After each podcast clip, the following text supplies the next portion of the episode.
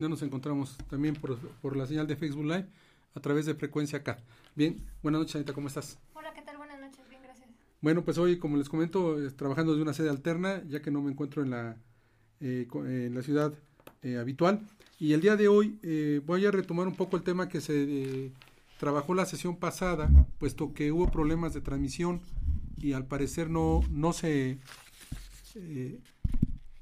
no, no se escuchó, no se vio el, el, video que grabé la, semana pasada, entonces vamos a resumir un poco el tema, si me lo permites. Entonces, eh, lo que venimos hablando es sobre las creencias, que, cuáles son las creencias, y de dónde surgen y por qué las tenemos. Eh, queremos alucir este tema sobre el concepto de la libertad económica y sobre el concepto de emprender. Entonces, muchas de las creencias que tenemos estriban sobre el empobrecimiento o la parálisis que nos ofrece el exterior y sobre la capacidad de respuesta que nosotros podemos generar para lograr nuestros objetivos.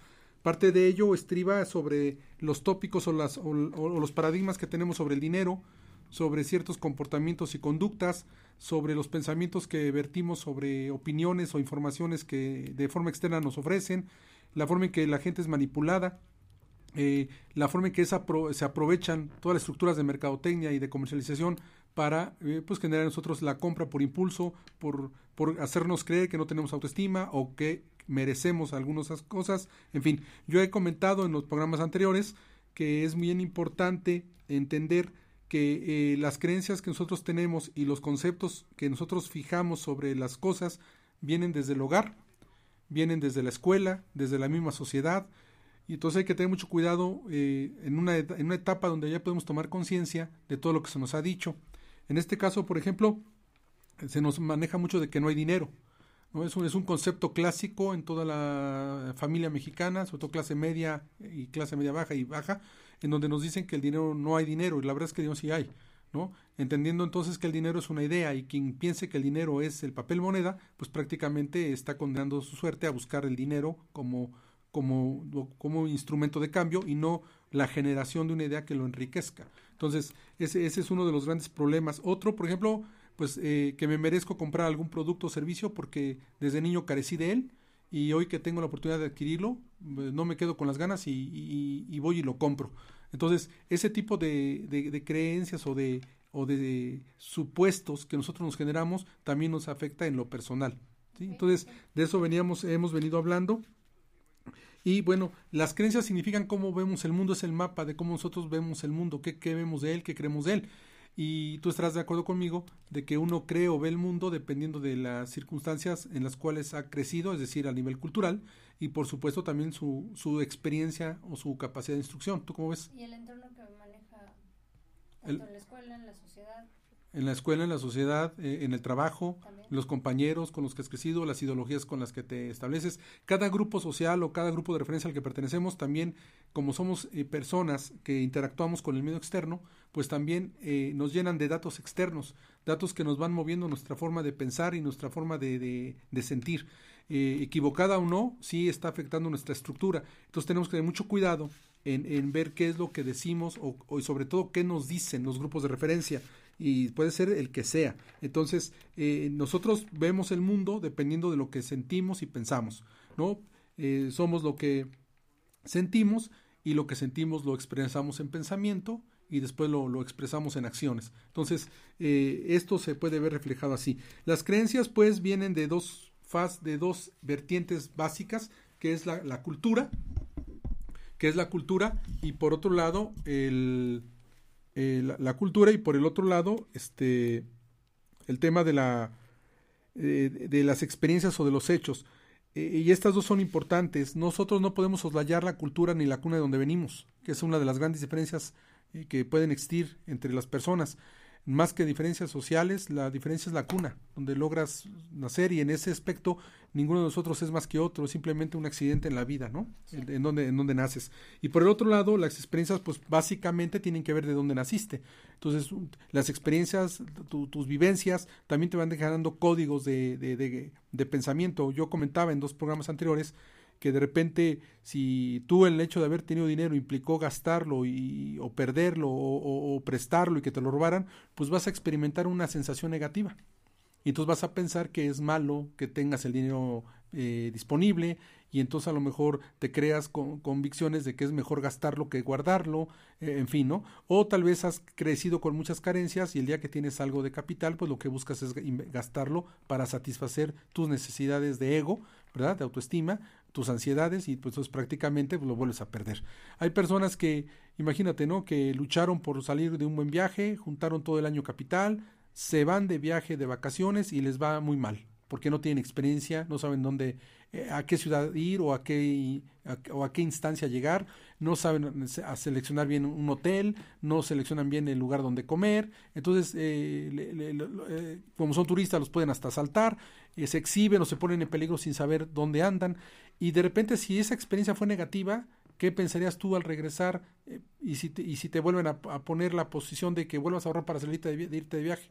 Pues muchas personas van a, van a volver a caer, a caer en la creencia de no, pues mejor no vamos porque nos va a volver a pasar. Exacto, eso. Van a, revivir, eh, pueden pensar que van a revivir lo que les pasó en sus, en sus vacaciones. Exacto, y ese es, ese es el problema, que las personas eh, prácticamente van a retomar creencias a partir de las experiencias. No, pero aquí no hay una, fa aquí lo que hay que hacer es comprender que hay que analizar lo que estamos haciendo y por qué hemos ido.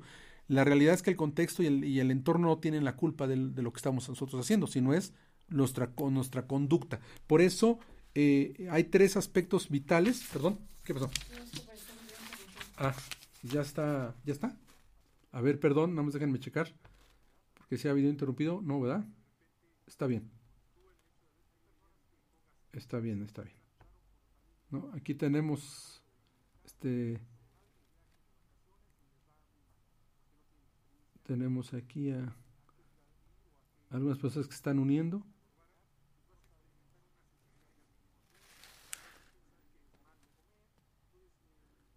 Bueno, aquí seguimos con ustedes, mil disculpas, eh, trabajando el, día de hoy. Este, entonces comentábamos sobre que hay tres aspectos que debemos nosotros tener para poder modificar nuestro patrón de creencias. ¿Tú sí crees que tenemos creencias positivas y creencias negativas? Sí. Y también crees que muchas de las creencias que nosotros hoy en día tenemos son producto del, de la convivencia con los grupos de referencia que nos rodean, sí, que sí nos van modificando nuestra forma de pensar y de sentir. ¿No? Ya sea que nos despierten eh, aspectos que estaban dormidos, nos, nos generen ansiedad, angustia o depresión, o sea, nos pueden mover las emociones. Y en ese aspecto, entonces, ¿qué es lo recomendable para que tu, tu campo de visión sobre las creencias puedan modificarse? Pues principalmente lo primero es tener humildad. ¿Por qué tener humildad? Porque debemos de reconocer que nuestras creencias no son absolutas. ¿Verdad? Y que nosotros no, lo que creemos puede estar equivocado. Si nosotros damos esa alternativa, nos abrimos al número dos, que es tener apertura.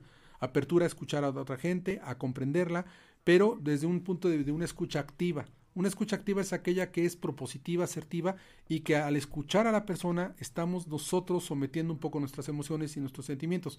Es algo muy complicado de hacer, no es que lo pueda hacer de la noche a la mañana, pero es, una, es algo que hay que concientizar y lograr desarrollarlo, porque no es tan fácil hacerlo. Entonces, e, ese es, y una vez que nosotros eh, hemos logrado trabajar con estas dos fases, pues lo que, lo que tenemos que generar es la acción.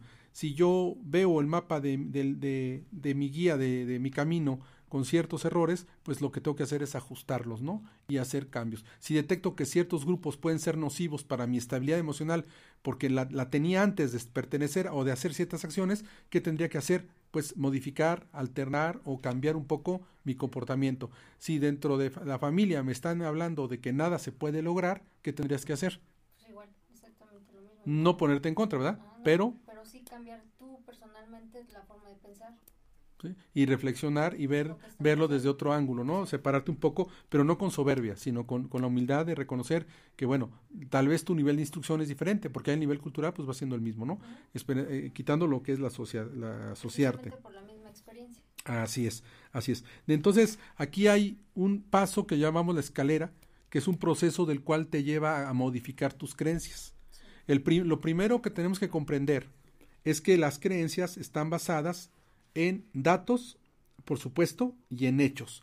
¿Qué, para ti qué es un dato, Anita? La información que uno tiene. Un dato es la bueno, un dato es aquello es un con lo que uno no cuenta o Sí, lo que no es- puede es- tener. eh, E- Esa información cuando nosotros la, la, pro- la procesamos, ¿no?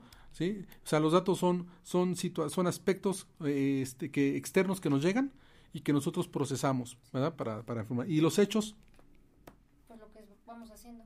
lo que vamos haciendo. Si yo hoy te dijera que México no va a tener crecimiento económico, que el Producto Interno Bruto va a ser del 0.1%, del 1%, que casi no hay crecimiento del país, ese es un dato que por sí mismo no dice nada. sí, Tú lo puedes interpretar. ¿verdad? Y, y, y, y vas a- vas, eh, con base a lo que conoces, por ejemplo, ahorita del, del momento político mexicano actual, ¿qué podrías pensar? De- como una opinión general. Olvídate de la- del nivel de instrucción que tienes.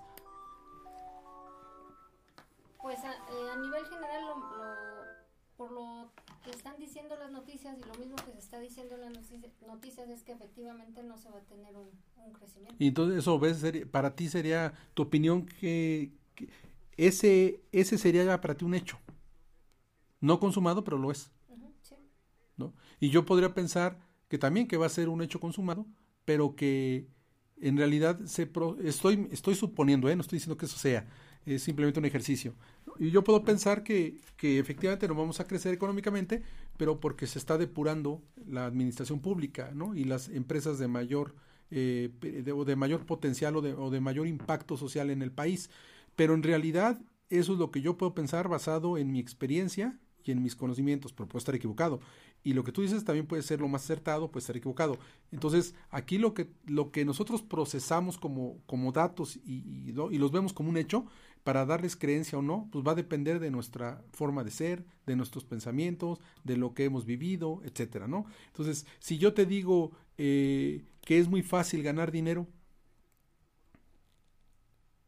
podría decir que sí, o podrías decir que no, ¿no? Yo, yo te puedo decir, no, pues no es fácil, como si a mí me ha costado mucho trabajo, ve, que toda la gente no tiene dinero, o sea, son datos que procesan y yo doy por hecho que, que eso es una mentira, porque en mi experiencia yo no he tenido dinero, aunque, aunque a lo mejor mi, mi expectativa es equivocada y la tuya es más razonable, pues dices, no, no es cierto, sí podemos tener dinero, ¿no? Lo que pasa es que no hemos logrado conquistarlo o no hemos logrado emprender. o no sabemos cómo. o no sabemos cómo, o hemos tenido miedo, etcétera, pero no necesariamente categorizamos una situación.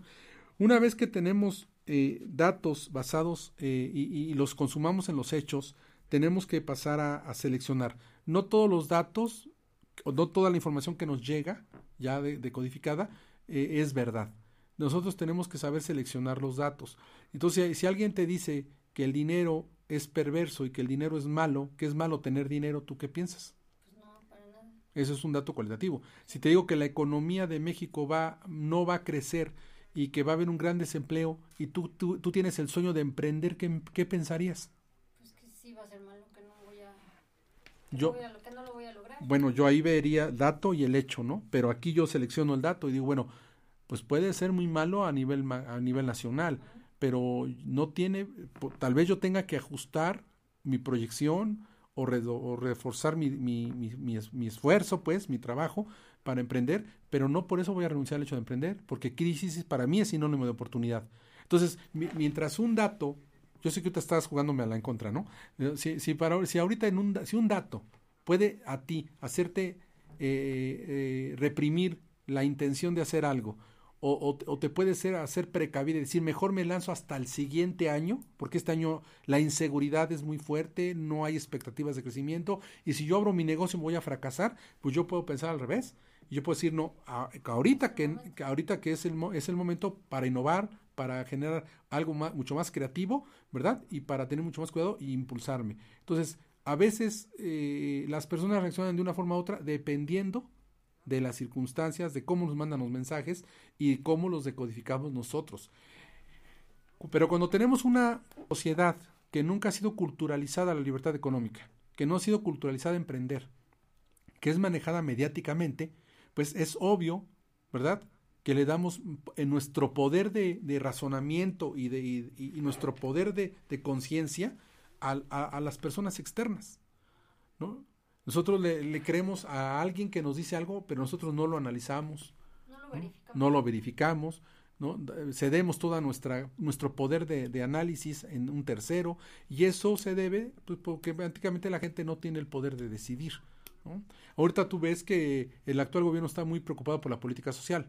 ¿no? Más allá de estar de acuerdo o no con su, con su tipo de gobierno y, el tipo de economía nacionalista que, está implementando, pues puedo decirte que es que sí es correcto que no haya pobres en el país. Tú, tú y yo a nivel de, de, nivel ejecutivo hemos luchado mucho, ¿verdad? Para que esto esto esto nos esto romper con este tipo de paradigmas y ayudar a la gente. Entonces sí hay que hacerlo. Pero si yo veo a los pobres como un estorbo o como una mano de obra, pues yo puedo decir que sigan y que tienen que existir, porque de ahí yo me nutro mis fuerzas laboral y, y yo pago menos y gano más. Y eso es un pensamiento empresarial muy radical, muy, muy, pero también muy real. Pero también puedo pensar que si estas personas logran consumir y logran entrar al juego del consumo y, y, de la, y, de, y de la compra de bienes y servicios, pues quiere decir que van a acelerar, también van a ser un motor de consumo interno en el mercado y que van a generar riqueza interna también. Entonces, por otro lado, ellos también se van a incluir a la sociedad.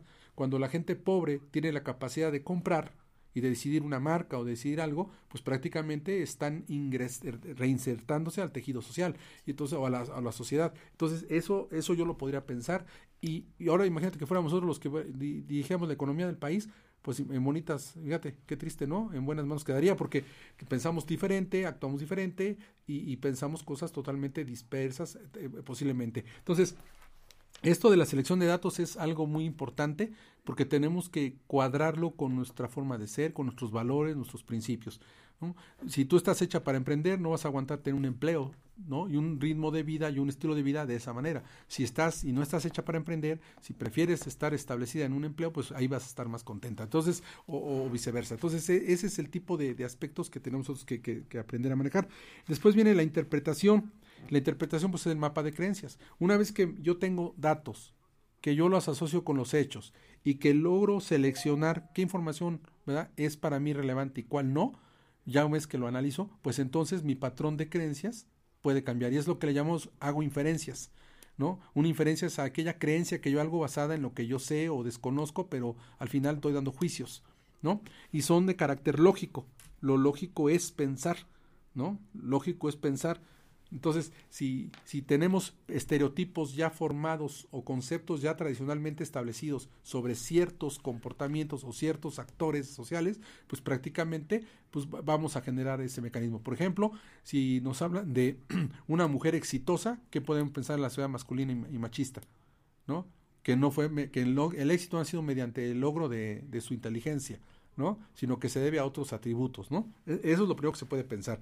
Pero de un político exitoso, pues que es un ratero, ¿no? Entonces, este, eh, de, alguien que da este noticias del corazón, ah, pues que es este ya, aparte chismoso, es, que es chismosa. Entonces, digo, ese tipo de cosas se pueden pensar, pero son creencias que tenemos arraigadas, son conceptos que tenemos. En este caso, la interpretación debe estar basada en nuevos hechos.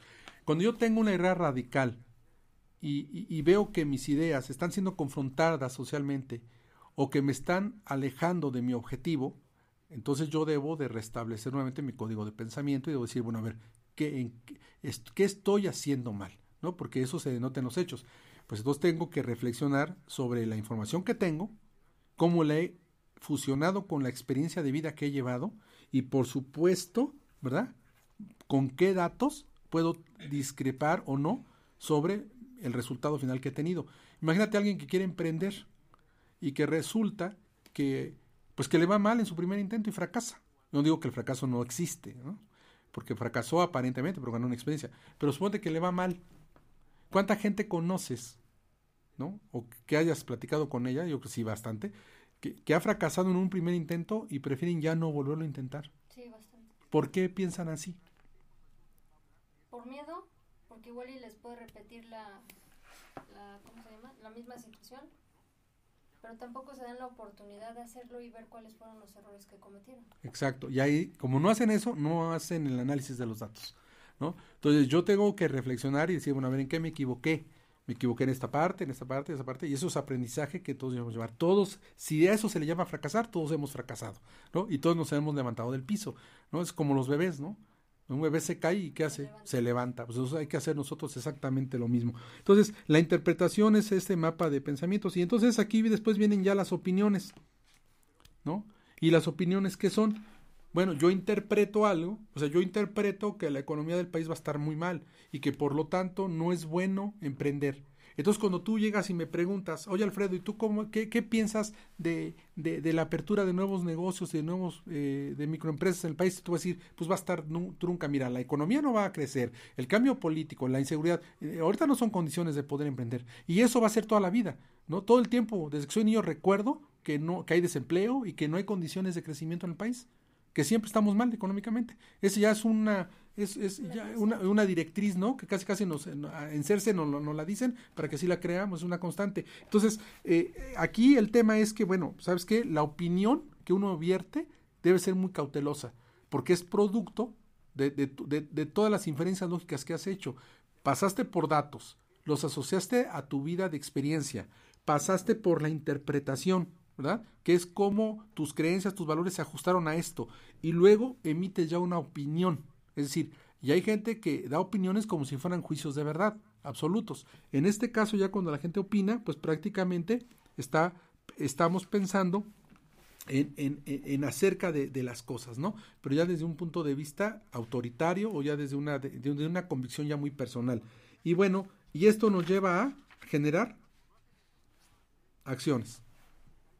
Entonces, cuando vemos que las personas tienen miedo de emprender, o que las personas tienen miedo de, de, de, crear algo diferente, de innovar, ¿verdad? O de, o arriesgarse a, modificar procesos en una empresa o, o, simplemente modificar sus hábitos de vida, pues es porque simplemente todo este tipo de aspectos, ¿verdad?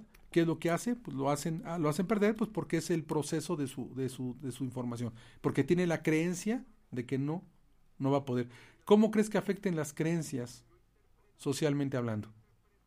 cuando no están bien enfocadas o están deformadas o, creadas de una lógica que aparentemente es correcta, pero basada en, en, datos y, y en, hechos y en procesos que no hemos sabido digerir. Pues mal. ¿No? Y mal, ¿por qué? Imagínate que a ti te pasara eso. Si yo no estoy analizando los datos o la información con la que cuento, me voy a basar únicamente en lo que estoy escuchando o en lo que me han dicho. Y si esa información no es verídica, obviamente voy a tener yo datos erróneos que no me que utilizándolos al momento de desarrollar o de emprender, pues me van a llevar por un mal camino. Es correcto. ¿Sí? Y no, no voy a lograr el, el, objetivo que estoy buscando. Es correcto. Entonces voy a decir que no funcionó, que no es, este, que efectivamente la la economía está en, eh, en contra, pero si no analicé yo los datos anteriormente, pues no puedo. O sea, ya va a ser culpa mía el Por supuesto. este... Salir adelante o cambiar tu patrón. Bueno, ¿y cómo le podemos hacer para la gente que, que desea emprender, pero por alguna razón no emprende? ¿Cómo romper? ¿Qué creencias deben de tener los emprendedores? ¿Cuáles tener o cuáles cambiar? Entonces, la primera que yo te puedo decir es tener una idea clave que es lo más importante. A ver, ¿cuándo se nos viene una idea? Cuando nuestras creencias, que se convierten en patrones de, conducta, nos generan o no satisfacción. Y cuando estamos con una humildad viendo a los demás y entendemos que el, em, que el que emprende para tener éxito debe de generar un satisfactor que genere calidad de vida a los demás, que ese es el requisito esencial, entonces surge alguna idea pensando en los demás. Si un emprendedor quiere iniciar con una buena idea de negocio, pero no ve a sus semejantes, no comprende los problemas sociales a los que se enfrenta, etcétera, pues prácticamente no va a tener muy buenas ideas. ¿Por qué? Está analizando Ni sensibilizado, ¿verdad? ¿Y, y, qué es lo que...? cierta situación que está viviendo que le está pasando sin analizar su entorno. Entorno. Y entonces no va a tener capacidad de generar una, idea. ¿no? Y el dinero, ¿qué es? Una idea. ¿Verdad? El dinero es una idea.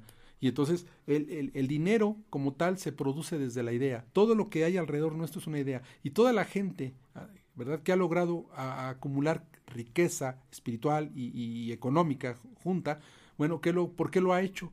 Bueno, pues simplemente porque ha tenido una idea y tuvo el valor de, reconocerla y la, toda la, intención, ¿verdad?, de llevarla. a cabo. Dicen que para que esa idea tenga éxito debemos estar basada en sueños. Pero el sueño debe ser tan grande como tu, tu, sacrificio.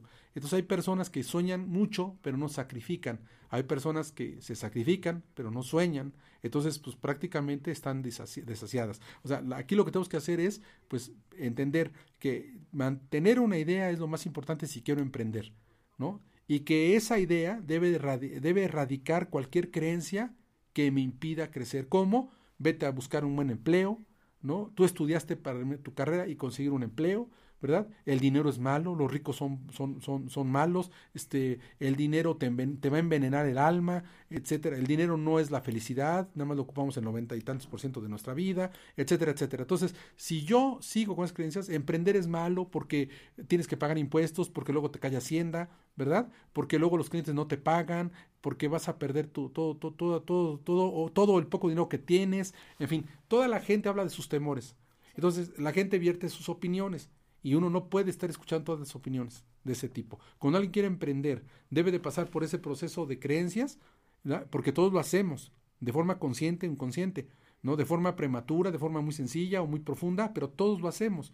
Y al final del día, sí vemos datos, vemos hechos, ¿verdad? Nos tenemos que trabajar con humildad para entender qué pasa, con la apertura de escuchar a la gente, pero no por eso dejarnos influenciar, pero sí tenemos de alguna forma que generar algunas eh, inferencias lógicas, ¿no? Determinar nuestras creencias y entonces sí, ¿verdad?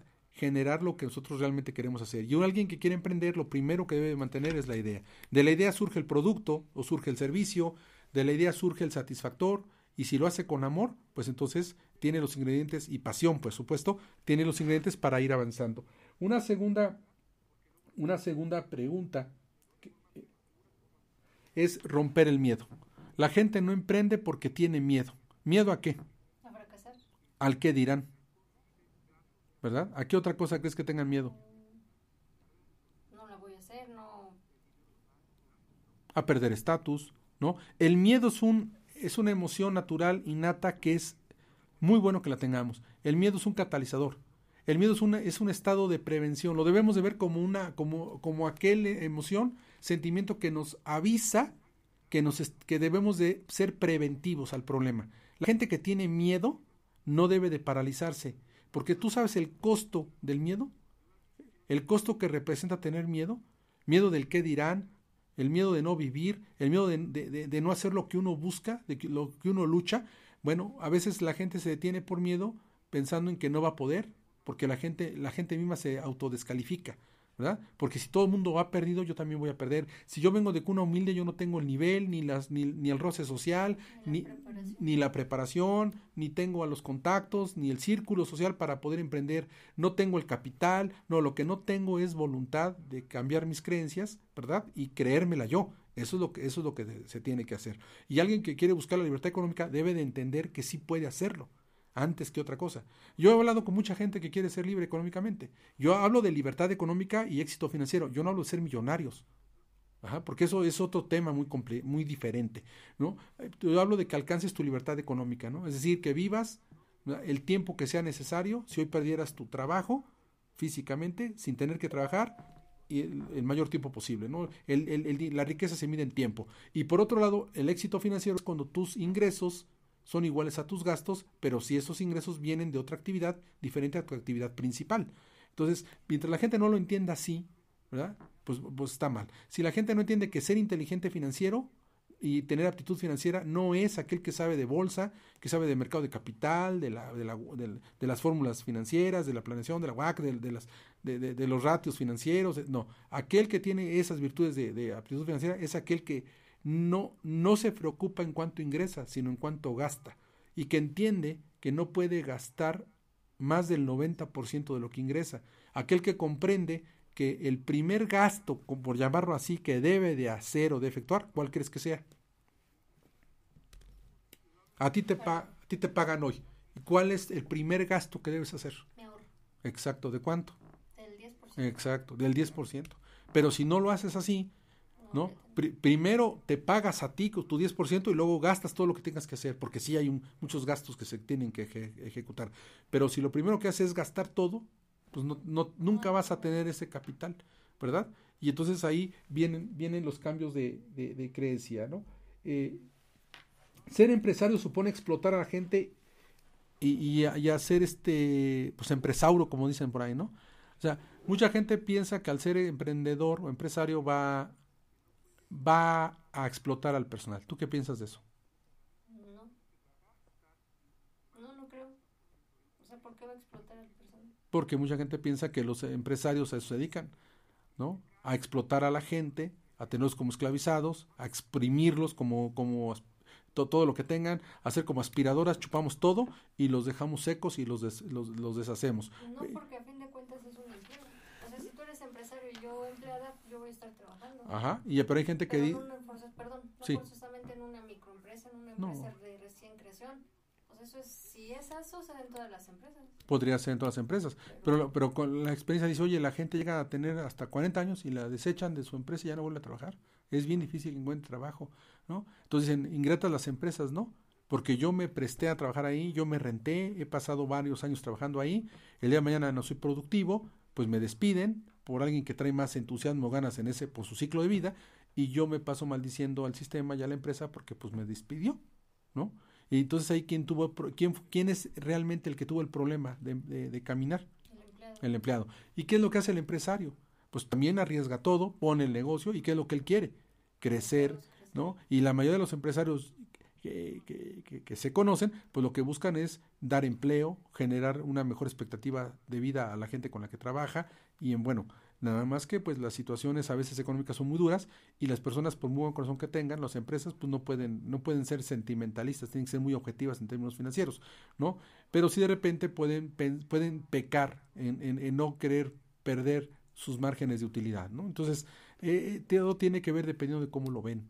Una empresa global pues no se va a estar fijando en quién trabaja con ella, tienen que automatizarse a los procesos y tienen que generar la productividad que está marcada. ¿no? Una empresa pequeña, pues sí, ahí hay una, una convivencia más humana entre los integrantes y está más sujeta a la emoción humana, ¿verdad? Y ahí también hay que coinciden otros valores. Pero el tema es que al final el, el empresario sí debe de entender que la gente con la que trabaja, como muchos piensan, no es para explotarla, ¿no? Porque sí se disfruta, ¿verdad? Para mucha gente cuando inicia un negocio, el ver que va a pagar poco y va a ganar más. Y de repente ese tipo de, de, de, de, pues de experiencia y de dato te va generando la idea y la percepción de que o lo interpretas como pues a la gente que explotarle hay que darle a ganar muy poco y los empresarios que se enriquezcan. Y entonces es el mismo patrón que teníamos en, en lo que tenemos en el sistema político, ¿no? La gente de arriba pues roba, gane lo que sea y el pueblo que se mate de hambre. Entonces ese es el tipo de concepto que se hereda. ¿no? Y lo vemos en otros, lo repetimos nosotros mismos, ¿no? Es curioso que aquí la, la cultura, la, la gente de la llamada clase adinerada escupe lo que la clase social pobre no quiere, pero, y lo, pero lo toma, y cuando la, clase social pobre toma algo, que, o, escupe algo, lo toma la clase alta, ¿no? Entonces, es, un, es, es una simbiosis ahí media rara, de un, ciclo vicioso que, que no se rompe. Una cuarta pregunta o una cuarta creencia, ¿no? Es si tú ves a alguien que prospera y que se está cre y que está creciendo ¿Qué crees que podría pensar la población, la gente que la conoce, ¿no? Que alguien empieza un negocio, un amigo tuyo, empieza su negocio y de repente le va re bien. ¿Qué, qué, qué crees que pensaría, eh, no tú, porque sé tú que no pensarías así, pero, pero qué pensaría mucha gente alrededor de él? Sí. Pues que algo está haciendo mal, ¿no? Ah, claro, que se está robando algo, ¿no? ¿Por qué? Pues porque no puede ser. No pueden ¿no? creer. No, pueden, no lo pueden creer pero a lo mejor no saben si se ha desvelado, no saben si ha, si ha tenido, si ha, estudiado, no saben si ha logrado mejorar sus técnicas de venta, no, no, no saben si ha tenido el valor de tocar las puertas y, y, de, y, de, presentarse y con aplomo y rojo ofrecer sus servicios con humildad.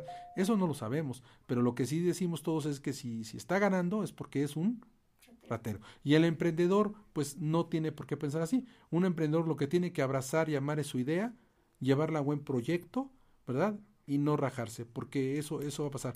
Hace muchos años cuando yo vendía anticongelante, y la primera vez que salí con mi primer paquete anticongelante, este, pues me llevé como 100 cajas, ¿no? Y yo iba feliz porque los iba a vender.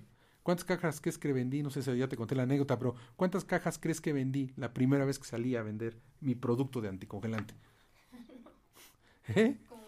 No, vendí una. Y esa fue en el último changarro que me paré, ¿no? Yo iba, yo ya regresaba derrotado, sintiéndome mal, como que había sido un fracaso. Me bajé por inercia en el último lugar que vi, ya me bajé totalmente desganado. Eh, mostré mi producto, les interesó, me lo compraron y después me dijo, ¿sabe qué? Deme cinco cajas más después a los ocho días porque está muy bueno su producto. Fíjate, ese cliente me salvó la vida en ese momento, ¿no? Y después entendí, pues que fue simplemente había sido un día tal vez malo, tal vez bueno, un día difícil, pero fue un día. Y al otro día me volví a levantar y empecé a moverme y empecé a venderlo. Entonces, si yo me hubiera caído ese primer día, pues no me levanto, ¿no? Si yo me hubiera caído la primera vez que me dijeron que no iba a poder, pues se me levantan. Si tú te caes de la primera vez que te dicen que no se puede, pues te caes. Entonces, aquí nosotros, el consejo que le damos a la gente que emprende, pues es que obviamente, ¿verdad? Que deba entender que, que ganar dinero es, se hace con ética. La ética a lo mejor no te da de comer al corto plazo, porque le sufres mucho, ¿verdad?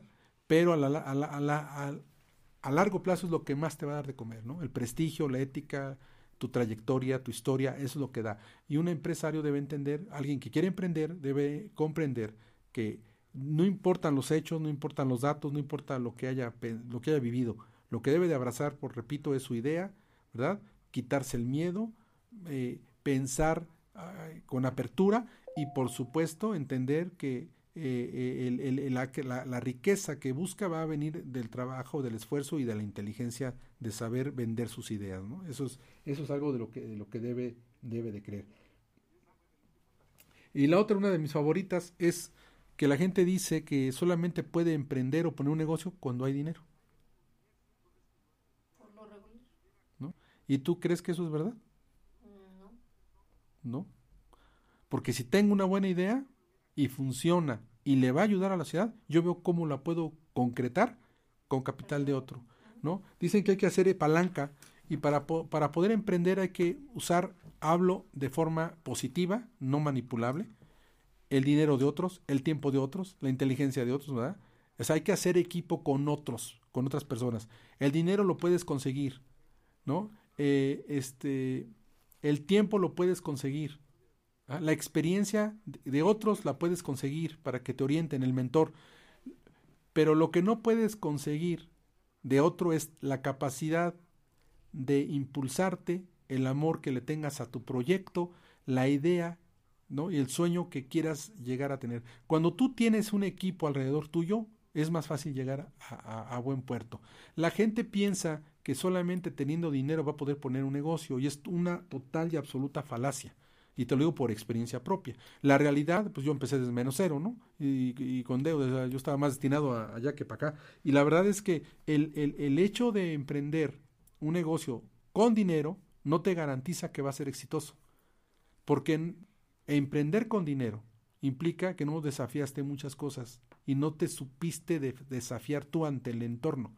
Cuando tú empiezas desde nada y vas desafiando todas las circunstancias adversas que se te van prestando, las vas, las vas tumbando una a una, pues por supuesto que te estás formando como emprendedor y por supuesto que estás en camino a tu libertad económica porque lo que estás aprendiendo es a salir tú solo hacia adelante, ¿no? Y caminas en la incertidumbre para generar la certidumbre a los demás. ¿No? Yo camino en la incertidumbre porque yo no sé lo que vaya a pasar mañana o pasado, pero ese, ese andar en la incertidumbre, ese desafío día con día, permite a la gente que me ha seguido, ¿verdad? Darle ese tipo de certeza y de, de, de, y, y, y, de, calidad de vida que, que han buscado. Entonces, el, el, emprendedor debe entender que si no es capaz de hacer dinero, de hacer, perdón, el negocio sin dinero, no va a ser capaz de hacerlo con dinero. Eso es una de las más grandes mentiras que, que, que, que se dan dentro de nuestra dentro de nuestro jerga de creencias, ¿no? Y creo que es la más la más tóxica de todas. Bueno, y lo otro es que para poder empezar una empresa, lo importante es contar con una escritura pública que esté registrada ante el notario público, obviamente. Eh, ¿Tú qué piensas de eso? Sí, pero no. O ¿Por, sea, ¿por qué? Porque primero emprendes el negocio, ya una vez que vaya avanzando, pues ya empiezas a, ¿cómo se llama? Armar la parte, la parte de atrás. Pero la parte jurídica, administrativa. Que tener tu idea, que la vayas desarrollando, porque qué caso tiene que hagas tu escritura, que te des de alta en Hacienda, si a fin de cuentas el negocio no se va no lo no lo vas a poder eh, realizar no no lo concretamos no se concreta no se, no, se concreta y es que eh, eh, una empresa qué es en esos términos, una empresa es un papel. Y como tú dices, el hecho de tener un acta constitutiva no dice que ya soy empresario, ni dice que va a ser exitosa, ¿no? Esas, por eso hay muchas empresas offshore, ¿no? Empresas fantasmas, ¿no? Que, aparentemente, ¿no? Y yo veo mucha gente que se dedica a dar conferencias de coaching, o sobre todo de cultura de libertad económica, de finanzas personales, y que se, se, se asumen como grandes este, personas eh, eh, eh, conferencistas de clase mundial dando pláticas y congresos y la verdad, ¿no? Y ya hemos visto y conocido a varios. Y cuando, y cuando les ves su biografía, pues son dueños y emprendedores de varias empresas. Y cuando tú analizas, porque yo lo he hecho, ¿no? y, y tú también creo que lo has hecho, y hemos visto qué empresas son las que representan, son empresas de papel, que no, no tienen actividad prácticamente.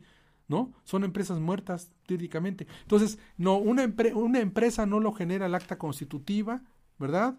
Pagarle al notario o al corredor público y, e ir a registrar al, registro público de la propiedad y el comercio el acta. Eso no te hace nada, ¿no? E, emprender implica lo que, lo que me quieres comentar, ¿no? La parte donde dices, y no, porque el emprendedor, ¿qué tiene que hacer? Poner una idea en el mercado, comprobar que vale la pena, que la gente la acepta la idea de crecer un negocio implica que el mercado te desarrolle a ti y no tú a él.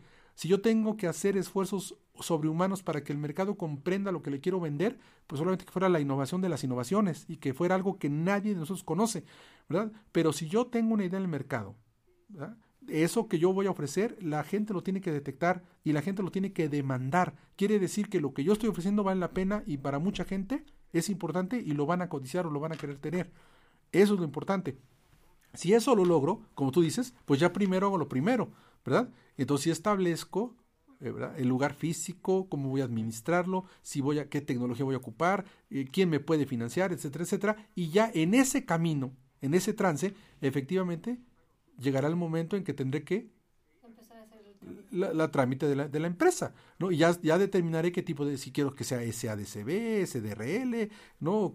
Eh, de qué tipo de empresa es la que más me conviene, SC o AC, etcétera, etcétera, en base a los fines que yo, que yo logro, ¿no? Y por ejemplo, mira qué padre, hay mucha gente que tiene asociaciones civiles y tú sabes que no hace nada, más que estar sacándole dinero a, a través de la, de la clave Cluny famosa, que si no la tienes, pues no eres beneficiario de donaciones o de, o de apoyos sociales del gobierno. Entonces, pues, ¿cuántas asociaciones? Yo vi muchas asociaciones sociales, agrupaciones, que daban capacitación, bajaban los recursos, juntaban un grupo, les daban una bicoca de, de curso, les regalaban por ahí una laptop o un portafolio o lo que fuera, tomaban dos, tres fotos y eso era todo lo que hacían. ¿eh? Era todo lo que hacían. No hacían labor, no sembraban, no generaban, no hacían nada. Entonces, de esas hay muchas. Y la verdad es que bueno que las quiten. ¿Nos afectamos nosotros? Sí. Nosotros somos como centro de estudios AC, pero no tenemos clave Cluny. Y esto también nos da honestidad, ¿no? Porque eh, nunca quise yo la clave Cluny porque yo nunca quise obtener recursos del gobierno, porque no me interesó hacerlo así. Estaba tan seguro de mi, de mi proyecto, ¿verdad? Me la iba a desafiar tanto que yo no iba a caer en ese tipo de, de eh, pues de situaciones, ¿no? Donde te ves beneficiando, restándole dinero a los demás. Si, la gente intermediaria tomaba ese dinero y no lo mandaba a donde tenía que canalizarlo, pues es bronca de ellos, ¿no? Allá hay su conciencia.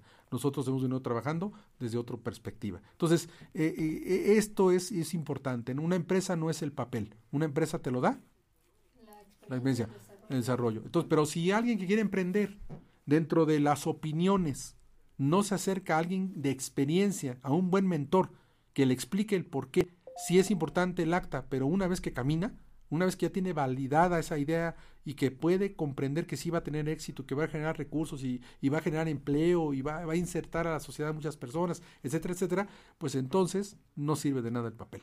¿No? Si, si, si se van a aconsejar otras personas o, o, siguen tristemente, o tengo que decir, lo que muchas escuelas dicen, ¿no? Te enséñate a hacer tu acta constitutiva para que empieces a ser emprendedor. Eso no es cierto, es una mentira, ¿verdad? Pero bueno, sí deben de aprender a ser una, una, una, una, empresa, ¿no? Pero al finalmente los estatutos los pone el notario muchas veces, ¿no? Entonces, la empresa sí la deben de saber constituir y sí la deben de saber registrar, pero eso es un trámite de gestión que hay que cumplir y que por supuesto como ese, bancos, hacienda, son procesos de gestión que hay que saber cumplir. Y si hay que tener una cultura fiscal, una cultura financiera, una cultura bancaria, eso es correcto.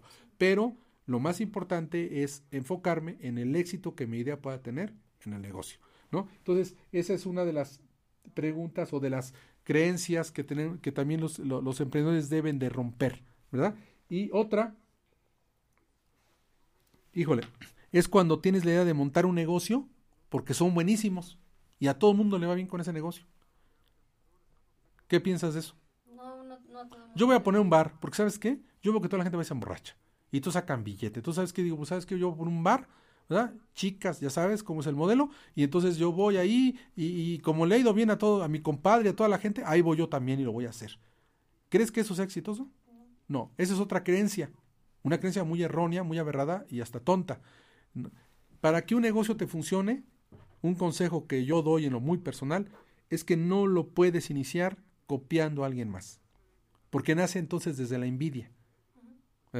No, si tú quieres por un negocio, piensa en una idea que le ayude a la gente desde tu cultura, desde tu contexto y desde tus potenciales, desde tus saberes y ve lo que la gente carece, ve qué necesita y en qué le puedes ayudar. Y entonces sí, emprende el negocio que quieras, búscalo con todo tu afán. Pero si vas a poner un negocio pensando porque que alguien le ha tenido éxito porque él sí lo supo hacer y, es bien tonto y es un idiota, ¿verdad? Y tú no lo eres, tú eres más listo, tú eres más, mucho mejor persona. es más, yo tengo hasta doctorados, ya sé, mi primaria tiene, yo le voy a dar la vuelta, pues ¿qué crees? Que fracasas. Porque no es tu negocio, porque no está tu pasión, porque nace torcido, nace con el objeto de ganar lana, no de ayudar a la sociedad.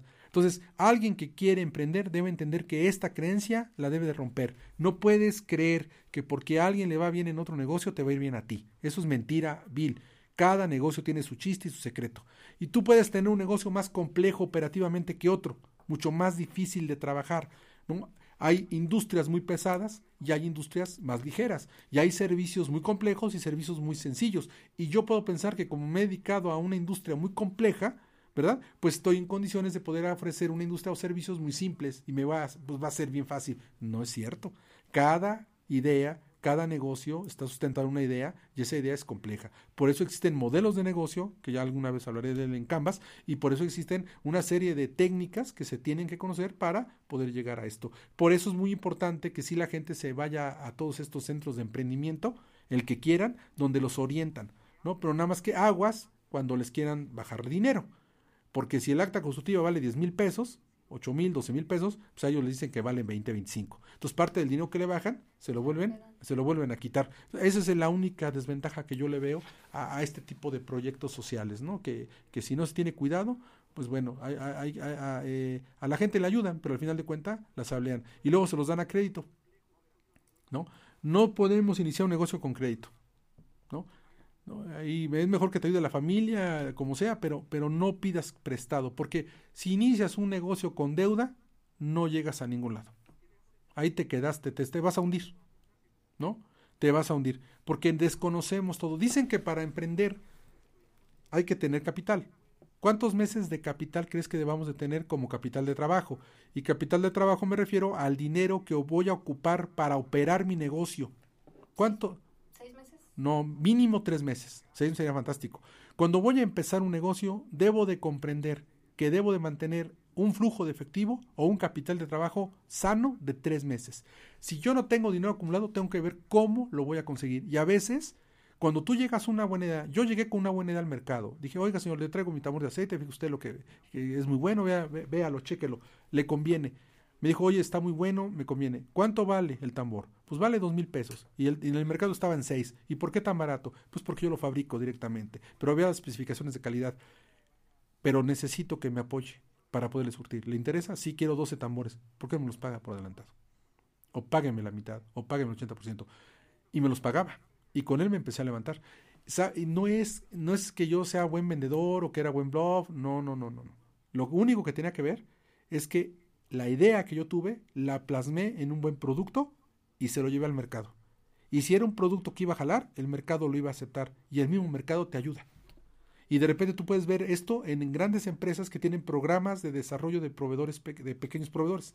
¿no? Móvil es una, ¿no? donde desarrolla pequeños proveedores y varias empresas, por decir, ya no puede estar más, pero hay muchas empresas que desarrollan proveedores, detectan a alguien que sabe trabajar, que tiene calidad, pero que es muy pequeño, es artesanal o es taller y, lo ayudan, lo levantan para que, para que toda su producción principalmente sea para, para esa empresa y están garantizando la calidad del proveedor y están generando un proveedor leal. Entonces, hay, hay, muchos esquemas de este tipo que uno debe de entender. Entonces, no hay que tenerle miedo, simplemente es el arrojo, la valentía y, y, el, y, la pasión que uno le debe de poner a lo que, a lo que uno está logrando. ¿Tú qué piensas de eso? Pues sí, básicamente pasión para que pueda uno lograr el, el objetivo o el sueño que uno tiene. Porque si no tienes, como decías hace rato, es envidia. No conoces el mercado y no te va a ir, no te va a ir bien o no vas a poder desarrollarte. Así es. Y otra, por ejemplo, mucha gente trabaja y dice, pues sí, Alfredo, qué padre. No, vamos a tener, pero hay otra creencia muy marcada. Yo no puedo emprender un negocio si estoy trabajando. ¿A qué horas? O sea, ¿cómo? Estoy loco, o sea, estás loco. O sea, ¿cómo crees que voy a poner un negocio si estoy trabajando? No tengo tiempo. ¿Tú crees en eso?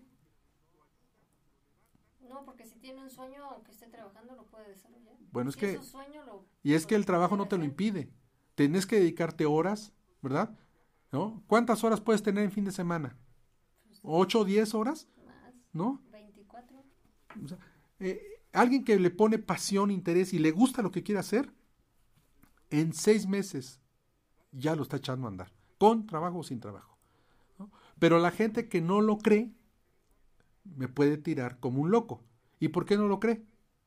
Porque no lo ha intentado. O porque en su experiencia o porque, lo, o porque tiene miedo, o lo ha visto en otros que han fracasado y él cree que también va a fracasar igual, o porque no se siente con el potencial de hacerlo, ¿no? O porque piensa que la familia le va a estorbar, o porque no lo van a dejar trabajar, o porque le van a exigir tiempo, tiempo familia, tiempo casa y no lo van a dejar trabajar. La verdad es que son pretextos, son excusas, la verdad es que no tiene tanta pasión. Y tú ves mucha gente que luego pide apoyo, ¿no? Oye, que tú que tienes experiencia, apóyame. Y cuando tú los vas a apoyar, te quieren poner hasta las condiciones. Yo quiero que me apoyes de tal hora a tal hora. Y quiero que me apoyes nada más los días domingo y por teléfono. Porque mira, yo no, no se puede. O sea, no tienen interés, no tienen amor a lo que están haciendo. Entonces, no, sí se puede trabajar y pensar en crear un proyecto. Es más, para aquellas personas que tienen la idea de emprender y que están trabajando, pues están en condiciones ideales de hacerlo. Aunque piensen que no. Y aquellos que están desempleados, pues también están en mejores en una condición invaluable, inmejorable de poder empezar. Yo empecé a emprender porque estaba desempleado. Yo me guardé mis 10, mis 9, mis 8 y yo no encontraba empleo. Y entonces yo, yo me sentí absurdo. ¿Qué seguía después de que termine la carrera? Pues nada, va a haber un programa el día lunes de Sinergia, por ahí lo recomiendo, donde gente universitaria va a entrevistar a alguien dedicado al coach de vida y, va a hablar sobre qué sigue después de que un estudiante termina la carrera, ¿no? Cómo se ve el panorama y yo recuerdo que me decían que no pasaba absolutamente nada, pues vamos, vamos a ver qué, qué, piensa la gente joven. Le, permítanme el, gol, ¿verdad? Frecuenciacat.com el día lunes de 8 a 9 de la noche, el programa Sinergia y eh, una expresión joven, vista por jóvenes y expresada por jóvenes. ¿Y qué, qué pasa con la carrera una vez que terminan sus estudios, ¿no? Eh, ¿A dónde los llevó o qué pasa? Y bueno, y, y van a tener un experto en coach de vida invitado eh, yo creo que va a estar muy bueno, así que se los recomiendo ampliamente, ¿no? Para, para que lo puedan ver. No, perdón, ahí el gol, ¿no? Este, y, y, oye, pero fíjate que yo, yo he visto que todos los empresarios son ambiciosos. ¿Ese era? ¿Tú conoces muchos empresarios o algunos cuantos? Unos cuantos, ¿Y todos son ambiciosos? No. Y esa es otra creencia, de que para ser empresario tienes que ser ambicioso. No, no, no, no, no. Tienes que ser... No, porque no tendrían empresa. No tendrías empresa. Sí hay que ambicionar, crecer, pero no ser ambicioso económicamente. O sea, el empresario lo que quiere es ser de utilidad, lo que quiere es ayudar a la gente, ¿verdad? Es dar para recibir, no nada más recibir sin dar. Entonces, alguien que emprende debe comprender, debe entender estas leyes de, universales que son, que son aparte leyes orientadas al, al dinero. ¿no? La gente debe emprender, sí, pero Mira, ya se nos está cayendo aquí la escenografía. no le, algo no le, algo no le gustó, no le pareció algo aquí a, aquí al ser que nos acompaña hoy, pero bueno, este, que nos disculpen, ay, nos disculpan por la escenografía, eso nos movió, este, entonces, este, eh, ¿en qué estaba yo, perdón? En que hay que ser ambiciosos, ¿no? No, no, no. Hay que, ten, hay, que, hay, hay que abrazar el sueño, hay que empoderarse del sueño y hay que luchar por los sueños, ¿verdad? Pero ambicioso no, porque tú nada más estás pensando en el dinero, no te preocupas por la calidad del producto, no te preocupas por la calidad del servicio, ¿sí? te, te olvidas de dirigir la empresa, te olvidas de los procesos finos del negocio, nada más quieres dinero, dinero y dinero, y eso te va a llevar al fracaso. La gente que invariablemente va por el dinero, lo pierde. Esa es una máxima que debemos de entender. Entonces, no, no todos los empresarios son ambiciosos, no todos los empresarios nada más están pensando en dinero. ¿Sabes cuál es la diferencia entre un negocio y una empresa? Porque acá yo creo que vale la pena aclararlo. Bueno, un negocio que para ti que es algo que dices, voy a poner un negocio, voy a hacer un business. Pues es un, negocio, ¿no? Para sacar dinero. Exacto. El negocio es una mentalidad o algo eminentemente lucrativo. ¿Y la empresa? Pues el servicio. No necesariamente. Bueno, depende de eso. La empresa también empieza, tiene que pensar en el dinero, pero también piensa en su responsabilidad social. Oye, acuérdate que tenemos un doctorado en responsabilidad social corporativa. Entonces, la gente tiene que pensar, o sea, un negocio es una actividad eminentemente lucrativa. No me importa más que el dinero. ¿Ok?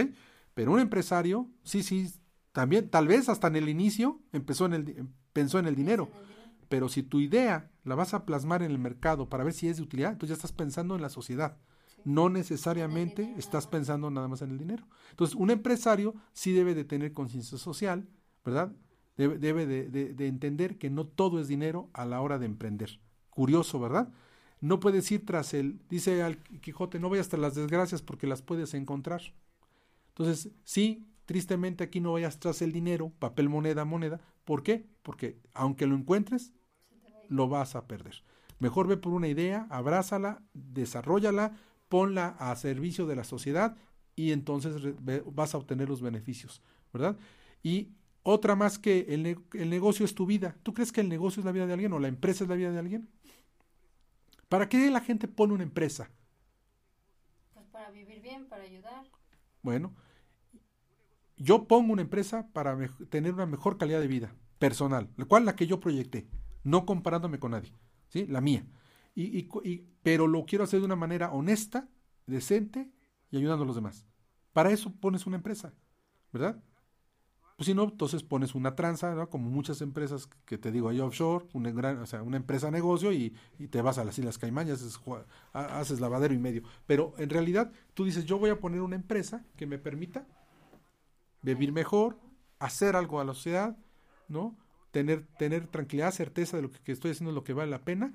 Y, bueno, en ese sentido, la, la, la idea de, de, de, emprender va, va a estriba a que, a que el hombre de empresa, más allá del dinero, tiene que ver el beneficio social, ¿no? la utilidad al, al país, ¿no? la generación de empleo, el ser responsable con sus actividades.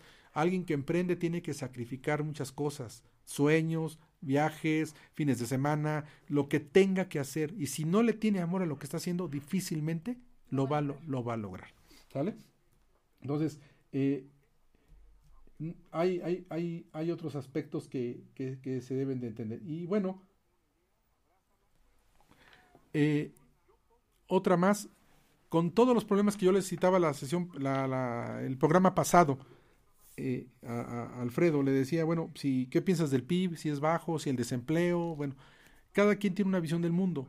Si tú ves el mundo, si tú tienes la creencia de que el mundo va a estar peor, pues quiere decir que te estás empobreciendo de espíritu. Eh, tenemos que pensar que, debemos de creer que el mundo puede ser mejor si nosotros lo, lo modificamos, si nosotros estamos aquí trabajando. La clase media es la clase más positiva es la gente que piensa que el futuro va a ser mejor que el pasado. La gente más empobrecida es la gente que piensa que el pasado fue mejor que el presente. ¿sí? Cuando muchas de las personas de la población aquí en el país, cuando hemos hecho estudios, nos han dicho que el pasado a veces fue mejor y tú ves el nivel socioeconómico que tienen, te estás dando cuenta de que el empobrecimiento nos está llegando. Y tú puedes decir, o cualquiera puede decir, yo no soy tan pobre. ¿Cómo no? Basta que tengas que sacrificarte entre elegir Tú, que, tú, tú tienes un auto, pues tuviste que elegir un auto que fuera conveniente a tus intereses. ¿Estás de acuerdo? Pero si te hubieran dado a escoger, que hubiera escogido pues, una camioneta de premium y otra. O sea, si, si por ti de fuera, si por gusto fuera, andarías en otro carro, no en el que traes. ¿Verdad? Bueno, todos nos tenemos que restringir. Cuando la gente se tiene que aguantar y no escoger en primera oportunidad lo que quiere, está empobrecida. Cuando la gente que busca la educación pública superior pública le dicen, o, preparatoria, escoge tus tres opciones, pues la primera opción es la que debe de ser, porque es la que está cerca de su casa, esa es la correcta. No, pero de repente te mandan hasta el otro lado de la ciudad. Eso ya es empobrecimiento. Cuando la sociedad está carente de elección, ¿verdad? De, de, prioridades, de poder elegir su prioridad, pues ya está empobrecida. Y la mayoría de la sociedad mexicana está empobrecida. Pero entonces, el emprendedor debe entender que no puede ver el mundo como una restricción con, este, con esto que hoy sucede, ¿no? Imagínate las 6 de la mañana, no sé si lo has visto, ¿no? El, metro, el, tren ligero, entonces, o sea, el, tumulto, el tumulto de gente que hay para poder subir, son miles de personas, o sea, no exagero, y, y, y no pasan los, los trenes y, la, y parece que no, no, no hormiguero, y aparte pues todos los riesgos y peligros que eso conlleva para sobre todo para las mujeres y para los niños. Entonces eh, o para, los, para la infancia pues. Entonces eh, si yo veo todo lo negativo y creo que el mundo está restringido que es de lo peor pues me voy a desanimar no voy a querer hacer nada. Porque mira está todo tan podrido que para qué lo hago ya me ya me estoy podriendo yo también. Alguien que emprende debe tener la creencia de que eh, el mundo no lo debo de ver como una restricción sino lo debo de ver como una oportunidad de desarrollo verdad Híjole, ya nos pasamos de la hora, es unas nueve y cuarto. Oigan, pues este, perdón, nos, nos seguimos. ¿Algo que quieras comentar, hija? No, no, no. Pues te agradezco la compañía el día de hoy, ¿verdad? Hoy te estrenaste acá ya, al rato vas a tener tu programa, pero hoy ya estás en tus pininos. Y bueno, pues les agradezco mucho su, su, eh, su, su atención, gracias a todos los que nos están escuchando y viendo. Eh, esto fue Emprendete y nos vemos el próximo martes, eh, por ahí con, con algunas sorpresillas. Gracias.